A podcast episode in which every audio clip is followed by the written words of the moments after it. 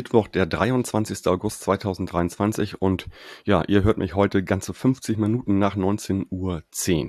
Am Sonntag kommt der erste FC Magdeburg ans Millantor und wer hätte es gedacht, der FCM kommt als Tabellenzweiter nach Hamburg und trifft dort auf den Tabellensiebten, unseren FC St. Pauli. Man könnte auch sagen, die beste Abwehr trifft auf den zweitbesten Sturm aktuell in der Liga.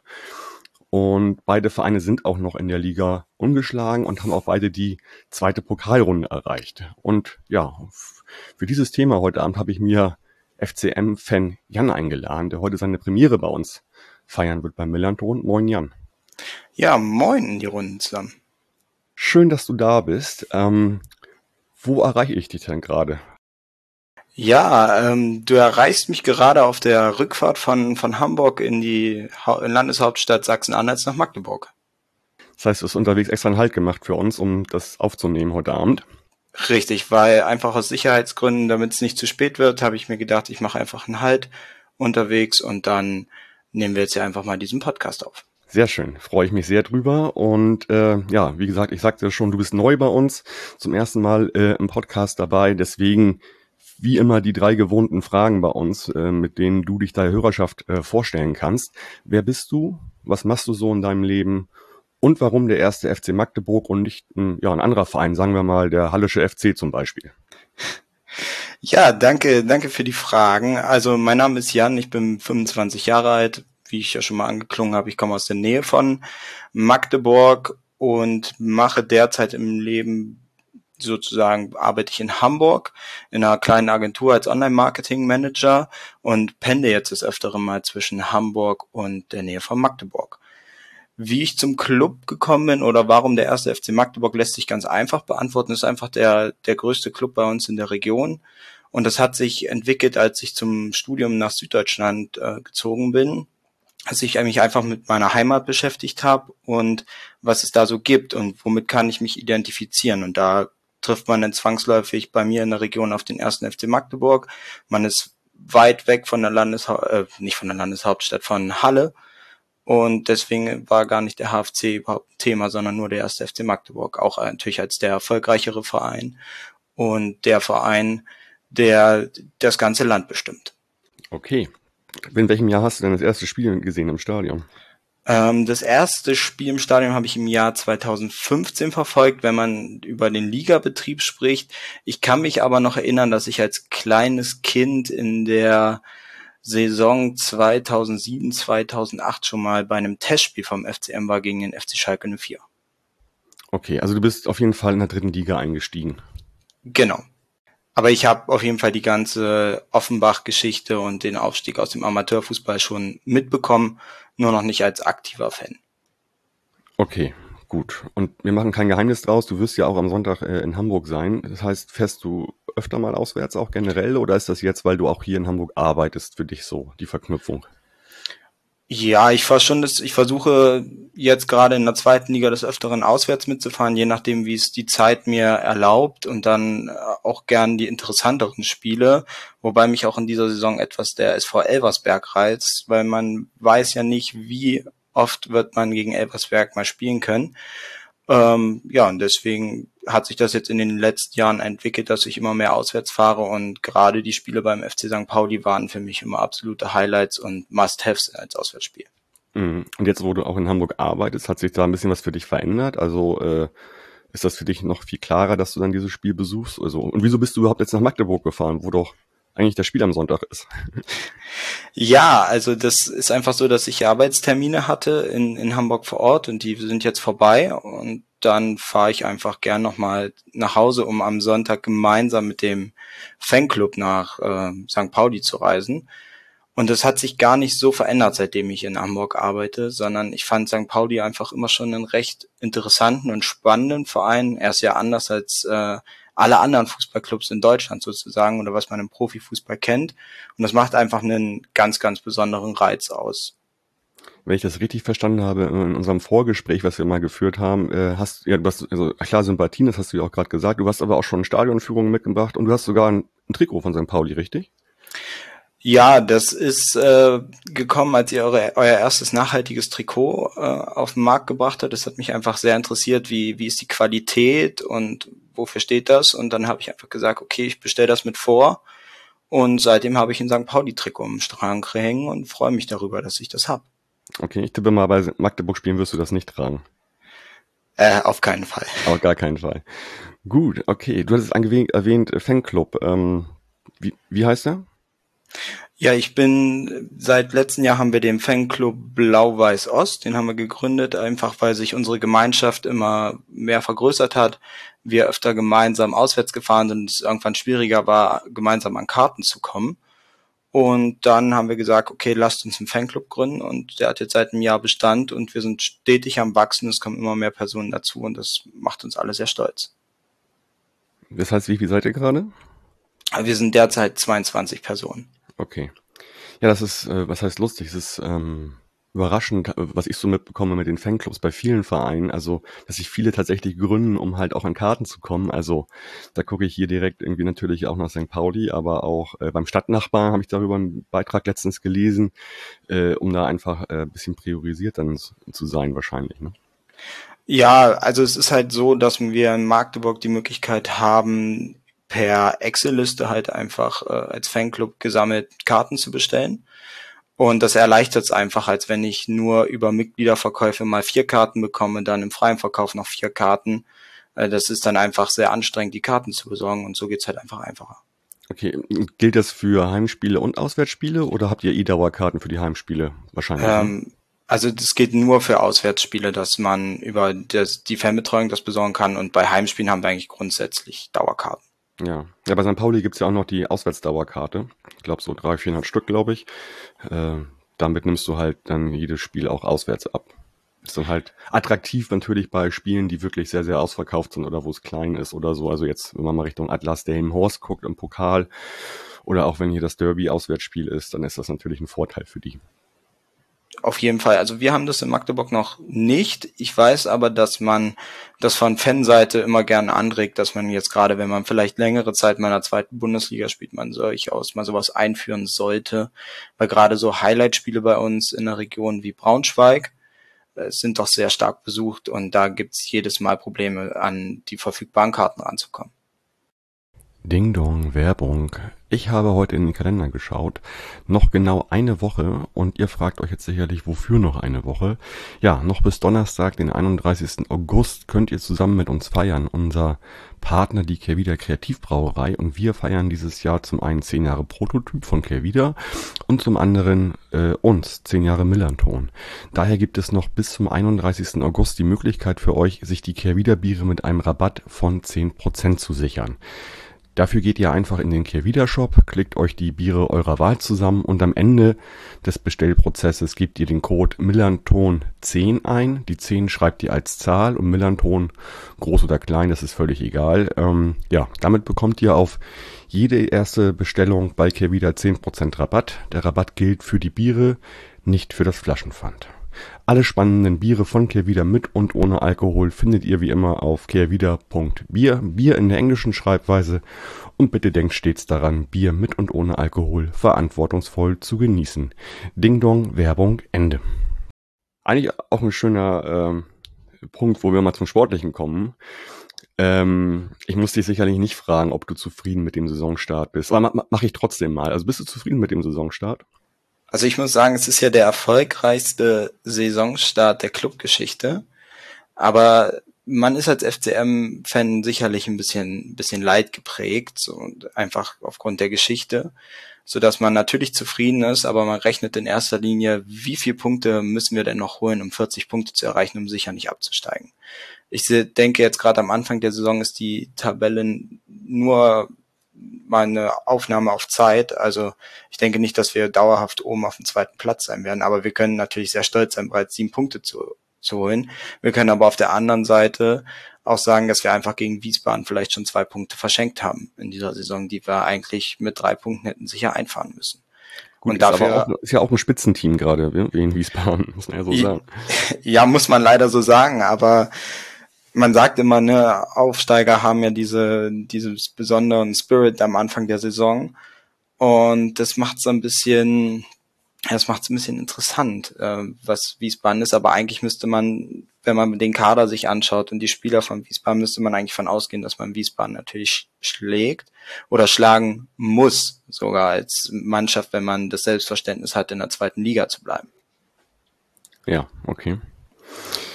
Ja, gut, na klar, also die Aufsteiger haben oftmals noch einen Vorteil halt in, am, zum Beginn der Saison. Das ist, da kommt äh, ganz viel Schwung mit und Euphorie noch und die anderen Mannschaften wissen nicht, wie sie damit umgehen sollen und äh, Hertha ist eh schlecht. Und deswegen haben die direkt zu Hause gegen die verloren. ähm, ja, ähm, genau mir ist aufgefallen, so in den letzten Jahren in der zweiten Liga, dass eigentlich die Mannschaften, die auch in der Rückrunde schon erfolgreich waren und wo das auch so das Gerüst zusammengeblieben ist, dass die in der Regel auch direkt in die nächste Hinrunde halt erfolgreich gehen. Das hat man bei Darmstadt gesehen, das sieht man bei uns und ihr seid auch letzte Saison in der Rückrunde, wart ihr Tabellensechster, also wenn man nur die, nur die Rückrunde nimmt und war da sehr erfolgreich und äh, da sehe ich so Parallelen tatsächlich, wie ihr jetzt auch wieder gestartet seid es gibt durchaus Parallelen, aber ich denke einfach, dass äh, durch unseren Trainer Christian Tietz, der halt ein sehr spezielles Spielsystem hat, ähm, dass Spieler müssen sich dort reinfinden. Das macht es halt für Neuzugänge schwer und deswegen war es wichtig, dieses Grundgerüst zusammenzuhalten. Und dann ist der Fußball von Christian Tietz auch wahrscheinlich sehr erfolgreich, weil er anders ist als der Großteil, äh, den andere Mannschaften spielen. Also ist halt einfach was anderes, viel risikoreicher und das macht es gerade an der Stelle so spannend, warum wir so gut in die Saison gestartet sind, kann aber vielleicht auch einfach daran liegen, dass uns die Gegner jetzt zu Saisonbeginn liegen. Ähm, wir hatten jetzt noch keine Kracherspiele, ich denke, die kommen jetzt in nächster Zeit, also angefangen mit St. Pauli, dann kommt Hertha BSC zu uns und dann geht's nach Schalke. Also danach werden wir wissen, wo der FCM steht und ob es wirklich eine erfolgreiche Hinrunde werden kann oder ob wir einfach noch die gleichen Schwächen aus dem letzten Jahr haben. Mhm, okay, das ist ein guter Punkt, dass du Christian Tietz angesprochen hast. Weil das habe ich tatsächlich bei mir hier auch nochmal als Punkt auf dem Zettel. Also hast du ja auch schon gesagt, das Spiel, äh, der Spielstil von Christian Tietz ähm, ist schon etwas speziell, aber jetzt auch nicht mehr so ganz einzigartig im Profifußball. Also er hat diese Philosophie ja schon äh, auch in Hamburg beim anderen Verein spielen lassen, in Essen jetzt bei euch. Ähm, wir wissen alle, dass er sehr, sehr offensiv äh, ist, dieser Spielstil, und dass auch der Torwart eine ganz wichtige Rolle im Aufbauspiel hat. Ähm, hat sich da jetzt was verändert? Äh, vielleicht auch mal nochmal die letzte Saison dritte Liga, die ihr gespielt habt, wo ihr aufgestiegen seid, und letzte Saison? Oder ist das einfach so, das zieht Christian Tietz so komplett durch sozusagen, diese, äh, diese Philosophie? Wie, wie nimmst du das wahr? Also ich finde, Christian Tietz hat sich ein bisschen angepasst. Also es ist immer noch grundlegend das, was er spielen möchte, grundlegend das, wie er sich Fußball vorstellt.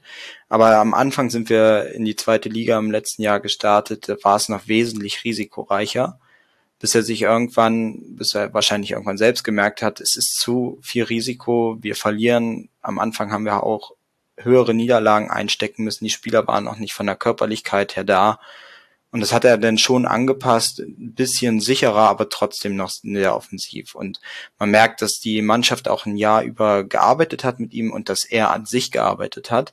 Dass die Spieler jetzt vor allen Dingen ein bisschen mehr trainiert haben, ein bisschen mehr Körper haben und sich dadurch auch mehr gegen diese Spieler durchsetzen können, die in der zweiten Liga größer sind und ein bisschen mehr Muskeln haben als vielleicht unsere Spieler. Mhm. Ja, also der Fußball, der ähm, zeichnet sich ja auch durch eine große Attraktivität aus. Und äh, ich erinnere mich auch an dieses Pokalspiel bei euch, wo wir der Zweitligist waren, in der Drittligist und wie ihr uns teilweise gegen die Wand gespielt habt, wir dann halt trotzdem gewonnen haben, aber trotzdem, ihr hattet ja halt so, so viele ähm, Torchancen auch und so weiter. Und das ist eigentlich so der Fußball halt, den man erwarten kann gegen euch. Also vorne halt auch mit drei Mann drin irgendwie ganz starke äh, außen dann halt auch und in der Regel ein Stoßstürmer. Ähm, das ist auch ein guter Punkt, Stoßstürmer. Ähm, ich habe mir so ein paar Namen mal rausgeschrieben, die mich jetzt so interessieren, weil man die jetzt so verstärkt wahrnimmt natürlich. Äh, Luca Schuler zum Beispiel hat jetzt vier Tore gemacht in den vier Pflichtspielen, drei in der Liga, einen Pokal, jeweils das wichtige 1-0. Und äh, ja, war letzte Saison sehr lange verletzt, glaube sogar sechs Monate und kam ja früher aus der U23 von Schalke. So, der ist jetzt wieder voll da und äh, ist, ist erfolgreich irgendwie. Habt ihr euch das so vorgestellt, äh, dass das mit ihm jetzt so funktioniert? Also nach dieser langen Verletzungspause vor allen Dingen? Also ich muss sagen, ich freue mich erstmal für Lukas Schuler, dass es gerade, dass er gerade so einen guten Lauf hat. Ich habe es nicht unbedingt erwartet. Ich war ein bisschen skeptischer, weil die letzte richtige Saison von Lukas Schuler war in der dritten Liga und da hat man durchaus gesehen, dass er noch das ein oder andere Defizit hat. Daran hat er gearbeitet und äh, auch nach der Verletzungspause, er kommt wieder, er ist gefühlt ein ganz anderer Spieler mit einem ganz, ganz anderen Fokus und das funktioniert einfach gerade super und besonders auch im Zusammenspiel mit unserem Kreativmann Barisch Artig ist das ein sehr gutes Duo. Ja, finde ich auch mal wieder. Also artig auch, dass der immer gleichbleibend auf so einem hohen Niveau spielt tatsächlich. So, das ist, finde ich schon außergewöhnlich irgendwie. Und ähm, da so als freier Radikaler sozusagen agiert und wo du halt eigentlich nie weißt, was der nächsten Augenblick macht. Ne? Das ist natürlich auch für euer Spiel halt, das ist eine eurer Stärken natürlich, auch mit ihm zu, zu agieren oder mit ihm agieren zu können. Ne? Genau, das ist, ist ja auch wieder so eine, so eine typische Geschichte, die wir in den letzten Jahren beim FCM ja öfter hatten. Barisch-artig aus der Arbeitslosigkeit geholt und zu einem Top-Spieler gemacht, den vorher eigentlich schon wahrscheinlich jeder Verein abgeschrieben hätte, gesagt hätte, oh, er meckert zu viel, er ist zu viel verspielt und äh, er kriegt das irgendwie nicht auf die Bahn und er hat uns jetzt allen, denke ich mal, gezeigt in Magdeburg, dass er einer der wichtigsten Spieler bei uns ist und auch einer der besten Spieler der, der Liga sein kann. Ja, sehe ich auch so. Also ich sehe ihn auch klar als einer der besten Spieler der ganzen Liga. Das kann man schon, glaube ich, so, äh, so sagen bei ihm. Ähm, Genau. Ähm, wo wir beim Sturm waren, ähm, hätte ich nochmal, ähm, wäre meine nächste Frage an dich. Ähm, ihr habt einen Neuzugang geholt, da habt ihr auch mal für eure Verhältnisse richtig Geld in die Hand genommen und habt ähm, äh, Ahmed Arslan geholt von Dynamo Dresden, äh, letzte Saison noch dritte Liga gespielt, mit unfassbaren äh, Ergebnissen bei, bei Dresden. Ich glaube, der hatte 34 Scorerpunkte äh, letzte Saison äh, und äh, ja, war äh, ein Ausnahmespieler tatsächlich bei Dresden. Und ähm, da hätte man jetzt vielleicht auch von ausgehen können, dass der direkt äh, bei euch Stamm spielt. Aber da Lukas Schuler so gut ist, muss er sich, glaube ich, erstmal gedulden. Aber ansonsten, das ist jemand, den, der muss eigentlich auch spielen, finde ich, oder? Ja, also grundsätzlich mache ich mir da erstmal noch gar keine Sorgen. Also ich freue mich, dass wir Arslan verpflichten konnten. Man muss halt immer bedenken, dadurch, dass Christian Tietz ja dieses besondere System und diesen besonderen Fußball spielt, benötigen Spieler so durchaus ein halbes Jahr, bis sie richtig in das System passen und auch von Christian Tietz dann wahrscheinlich als sogenannte Waffe im Spiel eingesetzt werden. Bestes Beispiel, wo man das vielleicht vergleichen kann, ist äh, Moritz Bruni Quateng, den wir jetzt im Sommer nach Bochum abgegeben haben. Der kam ähm, vorletztes Jahr zur Winterpause als vertragsloser Spieler. Im ersten halben Jahr hat er nur drei, vier Einsätze gemacht und jeder hat schon gesagt, ach, das wird nichts mehr. Da waren viele Ballverluste bei. Der hat nicht ins System gepasst. Der hat keinen Laufweg gepasst. Und dann hat er eine komplette Vorbereitung mit der Mannschaft absolviert und war in der Saison danach, also in unserer Zweitliga-Saison im letzten Jahr, einfach einer unserer besten Spieler. Und ein, eine ähnliche Entwicklung traue ich durchaus auch Arslan zu, aber erst frühestens ab dem Halbjahr oder zum Ende der Hinrunde, dass er sich so ins System gefunden hat. Weil man merkt es jetzt, wenn er auf dem Platz steht, dass noch nicht die Laufwege drin sind, dass er noch nicht so richtig weiß, wie unser Spielsystem funktioniert. Aber ich denke, das kommt. Und vor allen Dingen hat man jetzt auch eine, eine Waffe, im Bereich Standards. Also der kann ja unfassbar gut Freistöße und, und Ecken schießen, was ja eine der großen Schwächen vom ersten FC Magdeburg ist. Die Standardsituation zu verteidigen, aber auch selber Tore nach Standardsituation zu erzielen.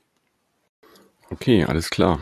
Ähm, genau, Quateng hattest du angesprochen, der ist nach Bochum gegangen sogar. Also das sind ja immer so kolportierte Summen, ob die so stimmen, aber auf jeden Fall um die eine Million, was für euch schon signifikanter Erlös ist. Genau. Und ähm, ihr habt wiederum äh, dann für Arslan halt so, sagt man auch 400.000 Euro in die Hand genommen, aber seid da relativ, wie soll ich sagen, auf der Ausgaben- und Einnahmenseite, also guckt ihr eher, dass die Einnahmen stimmen, das kann man glaube ich so sagen wahrscheinlich und seid da auch klug wirtschaftlich handelnd, wie ich das von außen wahrnehme. Genau, also das ist seit Jahren eigentlich Usus bei uns beim ersten FC Magdeburg, dass man äh, sich nicht verschuldet, sondern dass man versucht, die Eigenkapitalseite ein bisschen zu stärken ähm, bisher haben wir eigentlich auch nie Ablösesummen für Spieler bezahlt, sondern meistens nur vertragslose Spieler verpflichtet oder geschaut, dass man vorher den Vertrag mit dem anderen Verein auflöst und dann der Spieler zu uns kommt. Jetzt neu, und das war eigentlich das, was man uns auch prognostiziert hatte, wenn man ein zweites Jahr zweite Liga schafft, dann fällt irgendwie so eine gewisse Hürde im Fußballverein und dass man auf einmal Geld auch für Spieler in die Hand nehmen kann. Aber nur das, was wirtschaftlich sinnvoll ist und da achtet besonders unser Sportvorstand Ottmar Schork drauf, dass auch ja nicht ein Cent zu viel ausgegeben wird und das ist auch gut so. Ja, ist auch klug, glaube ich. Also es sollten alle Vereine natürlich irgendwie in der zweiten Liga vor allen Dingen auch sehen. Also wir kommen ja aus, wir sind in äh, Zeiten einer Krise sozusagen, einer Wirtschaftskrise und wir kommen aus Corona-Zeiten, die auch wirtschaftlich sehr schwierig waren. Und ich glaube, da defensiv eher zu agieren und gucken, dass die Eigenkapitalquote stimmt, ähm, ist, kann nicht ganz falsch sein, glaube ich. Ähm, ich sagte das ja vorhin, oder wir sagten, dass, dass halt der Torwart auch in dem System von Tietz eine große Rolle spielt. Ähm, nun ist Dominik Reimann euer Stammtorhüter, war das auch letzte Saison. Und äh, zur neuen Saison ist aber Julian Pollersbeck aus Frankreich zu euch gewechselt. Nun muss man sagen, Julian Pollersbeck ist, würde ich sagen, so ein Tietz-Liebling. Also er hat auch schon mit ihm äh, bei einem Hamburger Stadtnachbarn zusammen gespielt und werde die Spiele da äh, ja gesehen hat, der weiß, wie, wie offensiv Pollersbeck war und wie gut er auch äh, als Fußballer ist. Ja, nun sitzt Julian Pollersbeck erstmal auf der Bank, Dominik Reimann spielt. Wie siehst denn du das irgendwie? Ist da, ist da ein großer Konkurrenzkampf irgendwie, den Reimann gerade für sich gewonnen hat? Oder, oder ja, wie würdest du diese Personalie als Torwart da so einordnen? Also ich, ich glaube, dass, dass es ein sehr, sehr großer Gewinn ist für, für unser Spielsystem, weil man Dominik Reimann doch auch gern mal ein bisschen kritischer bei uns sieht, im, im Verein oder auch in den Fans. Also an ihm scheiden sich so ein bisschen die Geister. Er hat geniale Momente, hat aber auch wieder unglaubliche Patzer, besonders wenn man das Stellungsspiel im Strafraum sich anschaut, da greift er doch das eine oder andere Mal daneben. Bei Standardsituationen hat er manchmal keine gute Ordnung und jetzt hat er halt Julian Pollersbeck vor die Nase gesetzt bekommen, was erstmal ein großer Konkurrenzkampf für ihn ist. Er hatte jetzt wahrscheinlich das Glück im Sommer, dass sich Julian Pollersbeck direkt verletzt hat und er die Großteil der Vorbereitung nicht gespielt hat und dadurch hat Christian Tietz erstmal gesagt, es gibt keine Diskussion, Dominik Reimann ist die Nummer eins. Wir haben nicht mal im Pokal den Torwart gewechselt, wie das andere Mannschaften machen.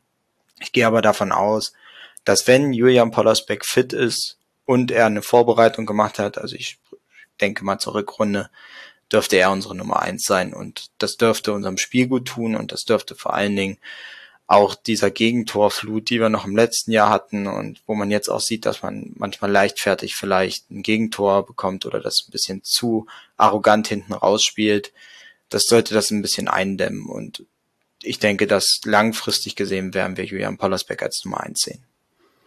Okay, aber das betrifft uns dann anscheinend, so wie du es äh, formulierst und schilderst, nicht für das Spiel am Sonntag in Hamburg. Ähm, oder?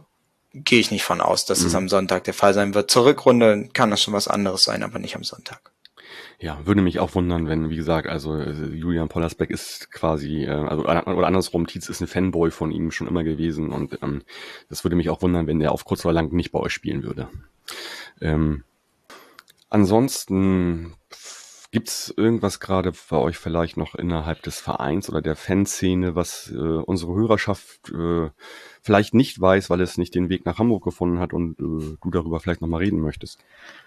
Ja, also ich glaube, man sollte jetzt in, in dem Zusammenhang über unser letztes Auswärtsspiel nochmal reden, was leider einen negativen Höhepunkt gefunden hat in der, in der Rückreise einiger Fußballfans die am Kieler Hauptbahnhof sich einer Polizeimaßnahme unterziehen mussten und das unter ganz dubiosen Umständen irgendwie zusammengekommen ist. Das beschäftigt gerade den Verein und das beschäftigt auch unsere Fanhilfe und vor allen Dingen beschäftigt das die Fans, gerade mit Hinblick auf, wie kann man denn jetzt zum Beispiel nach Hamburg reisen? Also lohnt es sich mit dem Zug zu reisen oder muss man wieder damit rechnen, dass man mit Repressionen der Polizei zu rechnen hat oder was auch immer passiert. Ähm, soll ich ein paar Details dazu nennen? Ja, gerne. Also okay. schilder das gut, also gerne. Und ich verstehe auch natürlich dann eure Bedenken sozusagen. Mhm. Ihr habt jetzt das zweite Auswärtsspiel in Folge direkt und es geht wieder in den Norden. Äh, ich kann mir vorstellen, dass das nicht so ganz ohne, ohne ist äh, und dass ihr euch darüber Gedanken macht, ganz klar. Genau. Also erstmal, was in Kiel passiert ist. Ähm, unsere Fanszene hat sich entschieden, mit dem Zug nach Kiel zu reisen und es gab halt eine sinnvolle Verbindung hin und eine sinnvolle Verbindung zurück. Im Vorfeld wurde kommuniziert, ich, ich denke, das wurde sicherlich auch kommuniziert, wenn ihr mit St. Pauli immer dort gespielt habt, dass es einen Shuttlebusverkehr gibt vom Hauptbahnhof zum Stadion, ähm, weil fünf Kilometer zu Fuß laufen nach Spielende, wenn der Zug zeitnah fährt, das würde man einfach nicht schaffen. Auf jeden Fall hat es sich dann zugetragen, dass es bei den Einlasskontrollen wohl sehr, sehr kleinlich war, was man mit reinnehmen kann und welche Taschen man abgeben muss. Also da wurde berichtet davon, dass sogar Handykabel letztendlich beim Taschenabgabebereich gelandet sind. Und das hat nach Spielende zu ein bisschen Chaos geführt. Also das Spiel war 15.30 Uhr vorbei und 16.25 Uhr wäre der letzte Zug nach Magdeburg gefahren mit dem auch die Fanszene fahren wollte und der Großteil der Fans. Nun staute es sich nach Spielende an den, an der Taschenausgabe. Es waren nicht genügend Mitarbeiter da und irgendwann kam nur die Durchsage, dass jetzt fährt der letzte Shuttlebus. Da war aber noch ein Großteil oder noch ein kleiner Teil der Fans am Stadion und war noch nicht am Hauptbahnhof.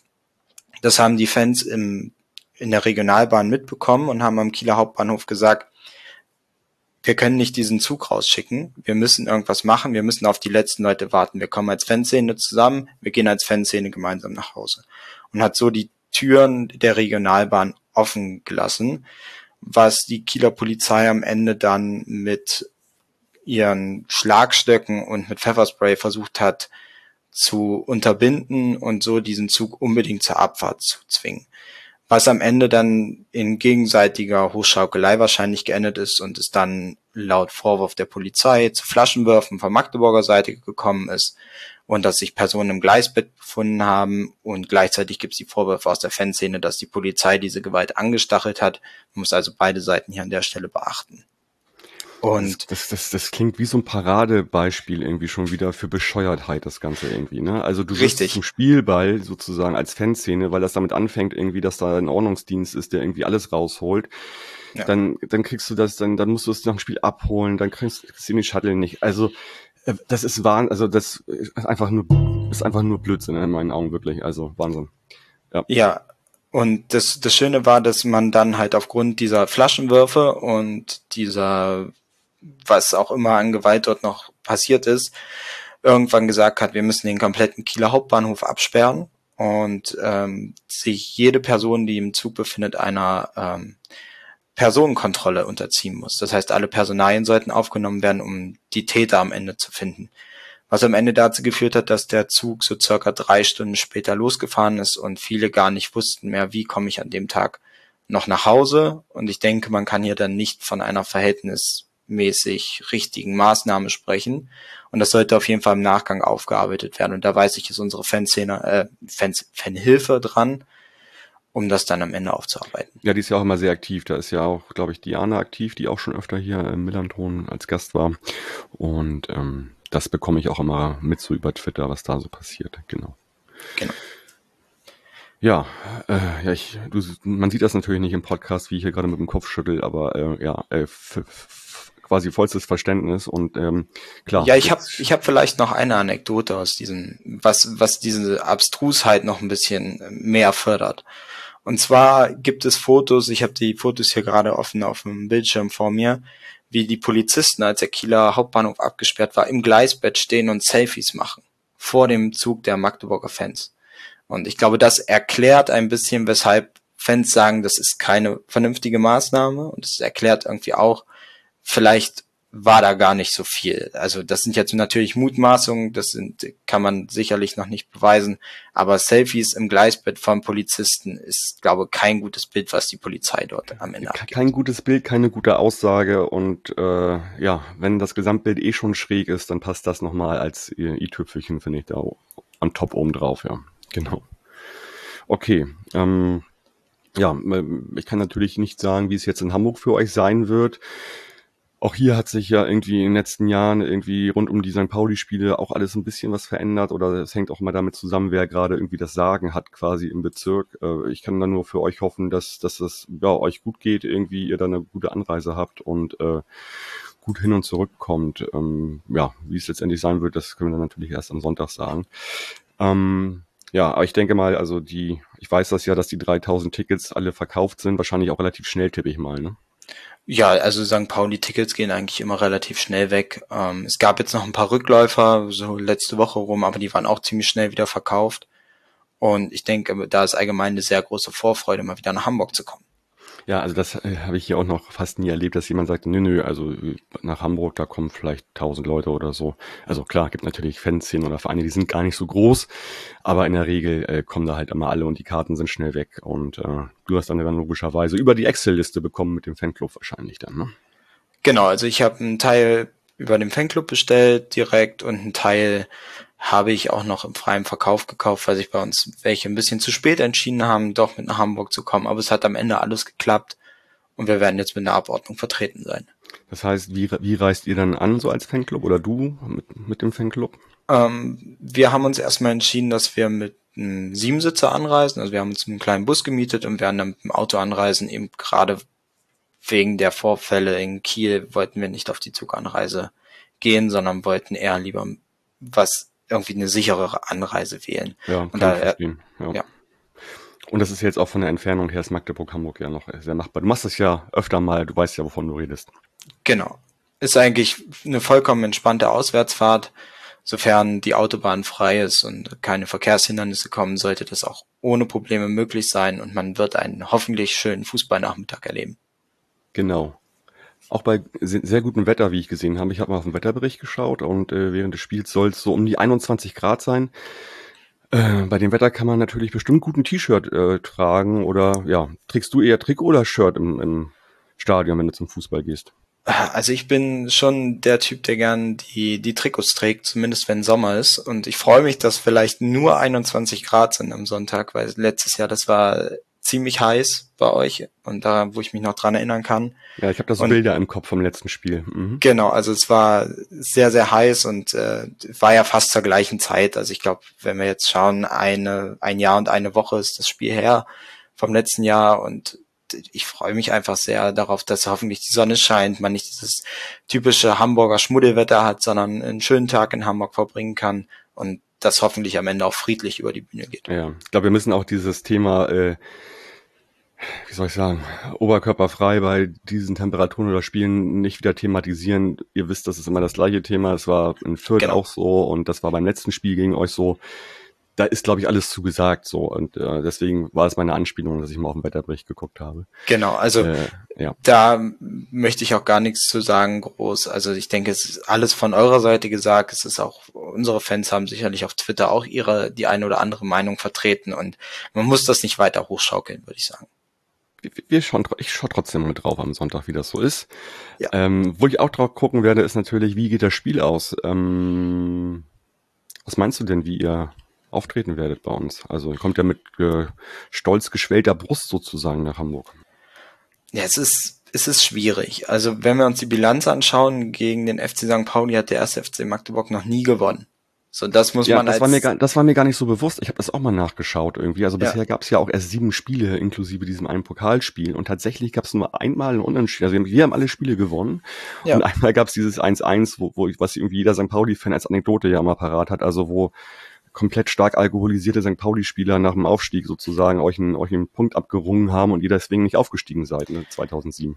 Genau, das ist immer noch der wunde Punkt und der, ich glaube auch dieses der dieses Spiel gegen St. Pauli auch so, so besonders macht und wahrscheinlich auch diesen gewissen Anreiz gibt, warum dieses Spiel vielleicht ähm, ja so schnell ausverkauft ist, äh, egal ob heim oder auswärts, ist es halt einfach besonders. Und das macht es halt schwierig, jetzt zu sagen, wie geht das Spiel auf. Also ich gehe von aus, dass Christian Tietz, und davon wird er nicht abgehen, er wird sein Spiel durchbringen wollen. Und am Ende wird es davon abhängig sein, wie ist die Tagesform von euch. Könnt ihr uns euer Spiel diktieren oder können wir das Spiel diktieren? Wenn wir hm, das also, Spannend, spannend finde ich ja tatsächlich diese Geschichte, dass diese Dominanz im Spiel bei euch halt sich auch immer ähm, im Ballbesitz bemerkbar macht. Und ja. da haben wir ja eigentlich auch ein hohes. Aber einer muss ja irgendwas abschenken dann beim Spiel, also vom Ballbesitz. Oder es endet 50-50 nachher. Ich glaube, das ist schon mal ein guter Parameter. Aber ich glaube, wir brauchen da auch gar nicht so tief reinzugehen. Dafür haben wir ja Tim, der sich da genau die Gedanken macht, in welchem System wir spielen. Der kommt ja dann auch schon wahrscheinlich, ja, am Freitagmorgen, Donnerstagabend, Freitagmorgen der, der, der Bericht vorm Spiel raus. Da sind wir auch ein bisschen schlauer, weil er dann auch bei der PK war und äh, weiß, wer spielt, wer kann nicht spielen. Und man kann auf jeden Fall sagen, das hatte ich ja schon eingangs gesagt, ihr seid halt sehr, sehr offensiv stark. Da hapert's gerade bei uns tatsächlich. Dafür sind wir einfach herausragend in der Abwehr. Ähm, das habe ich auch direkt schon nach dem ersten Spiel in Lautern gesagt. Ich würde mich wundern, wenn diese Mannschaft diese Saison äh, signifikant viele Gegentore bekommen würde. Und das äh, beweisen sie gerade. Leider steht auf beiden Seiten immer die Null jetzt in den letzten beiden Spielen, aber ja. Gehen wir doch mal weg vielleicht von dem, was man, was du denkst, dass es sein könnte. Was ist denn dein Wunsch als Ergebnis? Mein Wunsch ist, ist der erste Sieg von Magdeburg gegen St. Pauli. Und ich würde mich freuen, wenn wir vielleicht 2-1 gewinnen würden. 2-1. Okay, das locke ich mal ein. Geil, ich habe mir gar nicht Gedanken dazu gemacht, was ich tippen würde. Ähm, ja, also wir werden diese Schwäche nicht so schnell ausmerzen mit der Offensive, aber die Abwehr wird weiterhin stehen. Ich tippe 1-0 für St. Pauli dementsprechend, genau.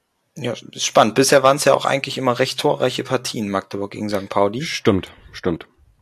Also ja. könnte durchaus beides hinhauen und es könnte ein sehr, sehr spannender Fußballnachmittag sein, weil selbst wenn sich die Mannschaften neutralisieren, kann es auf jeden Fall spannend werden. Genau, und ein 1 zu 0 gab es auf jeden Fall noch nicht für St. Pauli. Für euch gab es in Mangel quasi an überhaupt an, äh, an Siegen noch kein 2-1. Deswegen, ja, wir werden es erleben am Sonntag. Und ich freue mich drauf, wenn wir das Montagabend besprechen. Ja. Klar, da freue ich mich auch drauf, weil ich bin gespannt, wie sich das Spiel entwickelt, was vielleicht rings um das Spiel noch passieren wird, ob äh, auf Hamburg wieder Schützenpanzer aufgefahren werden und äh, der nächste Wasserwerfer vorm Gästeblock steht oder was für Abstrusitäten da mal wieder passieren werden. Ja. Irgendwie müssen Überstunden ja gerechtfertigt werden, also insofern. Richtig. Und Kosten, also ich hauen sie wieder alles raus, was vielleicht. Oder auch nicht, wir wissen es noch nicht. Ähm, gut, ja, dann wünsche ich dir zusammen mit deinem Fanclub eine gute Anreise und äh, ganz viel Spaß und vielen Dank für deine Zeit heute Abend. Ja, ich habe mich sehr gefreut, dabei zu sein und ich wünsche dir auch einen, einen tollen Sonntag, dass man einen tollen Fußballtag erlebt und auch allen Fans, die im Stadion sind, sehr, sehr viel Spaß. Und ja, danke, dass ich dabei sein durfte. Alles klar, Jan. Dann schon mal bis Montag und ja, den HörerInnen wünsche ich ein schönes und erfolgreiches Spiel am, am Sonntag und dann hören wir uns, wie schon gesagt, am Montagabend wieder. Bis dahin, Forza, bleibt gesund und macht's gut. Ciao, ciao.